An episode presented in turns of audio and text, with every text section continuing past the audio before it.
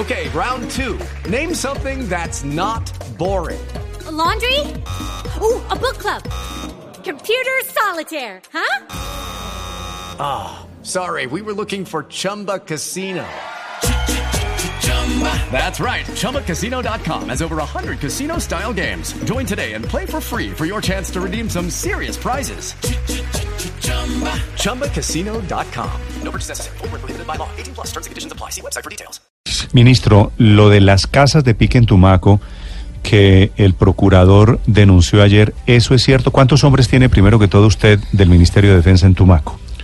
Tumaco es la, la más grande intervención territorial que tiene la fuerza pública. Tenemos 11.000 hombres en la, en la campaña Atlas que atienden eh, no solo los temas urbanos de Tumaco, sino también lo rural y la frontera. Sí. Y tenemos una presencia eh, institucional eh, en Tumaco, yo creo que es la más profunda en la historia de esa ciudad. Ayer tuvimos una reunión 7 de la noche en Tumaco eh, para precisamente procesar la inicial información que nos da la Procuraduría General, que no es mucha ni con muchos detalles. Se abrió noticia criminal sobre eso. Eh, se puso la Fiscalía y la Policía en coordinación para empezar hoy las indagaciones sobre lo poco que sabemos de ese tema. Eh, porque lo que sí he dicho yo es que esta es una práctica criminal que debe erradicarse de todas maneras del panorama delictivo colombiano, porque es una barbarie verdaderamente inaceptable. Eh, vuelvo entonces a la misma fórmula. Estamos listos a hacer la investigación correspondiente. No tenemos por el momento ninguna evidencia de que esa barbarie esté eh, en este momento en Tumaco. Si hay ese indicio, nosotros seremos los primeros en tratar de eh, capturar a los responsables y evitar hacia el futuro nuevos casos. El ministro de Defensa, Luis Carlos Villegas, que ustedes están escuchando, está siendo muy diplomático esta mañana. Yo lo voy a traducir, yo lo tengo aquí a un metro.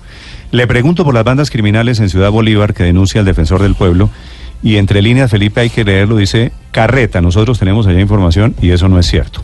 Le pregunto por las bandas, eh, por las casas de pique que denuncia el procurador Carrillo. El ministro dice, nosotros tenemos allá 11 mil hombres y eso también es carreta. Hace varios meses están allí estos 11.000 hombres. Esto es Desde el 12 de enero. Exactamente.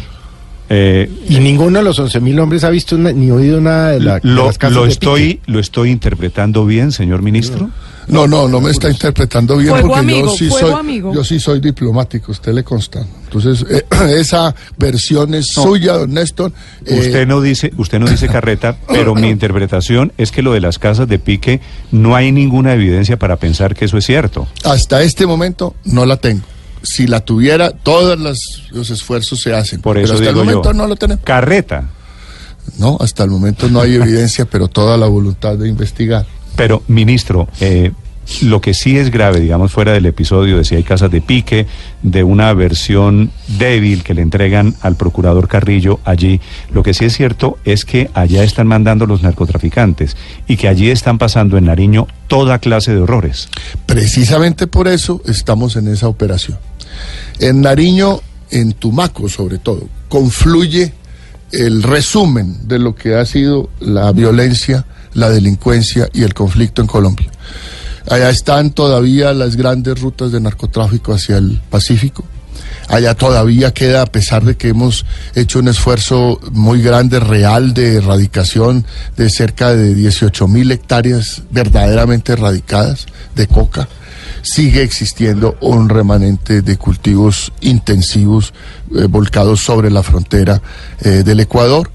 Hay presencia tanto de grupos eh, de crimen organizado, ex, ex FARC disidencias, como de ELN, como de un residuo también, porque se ha desmantelado de Clan del Golfo.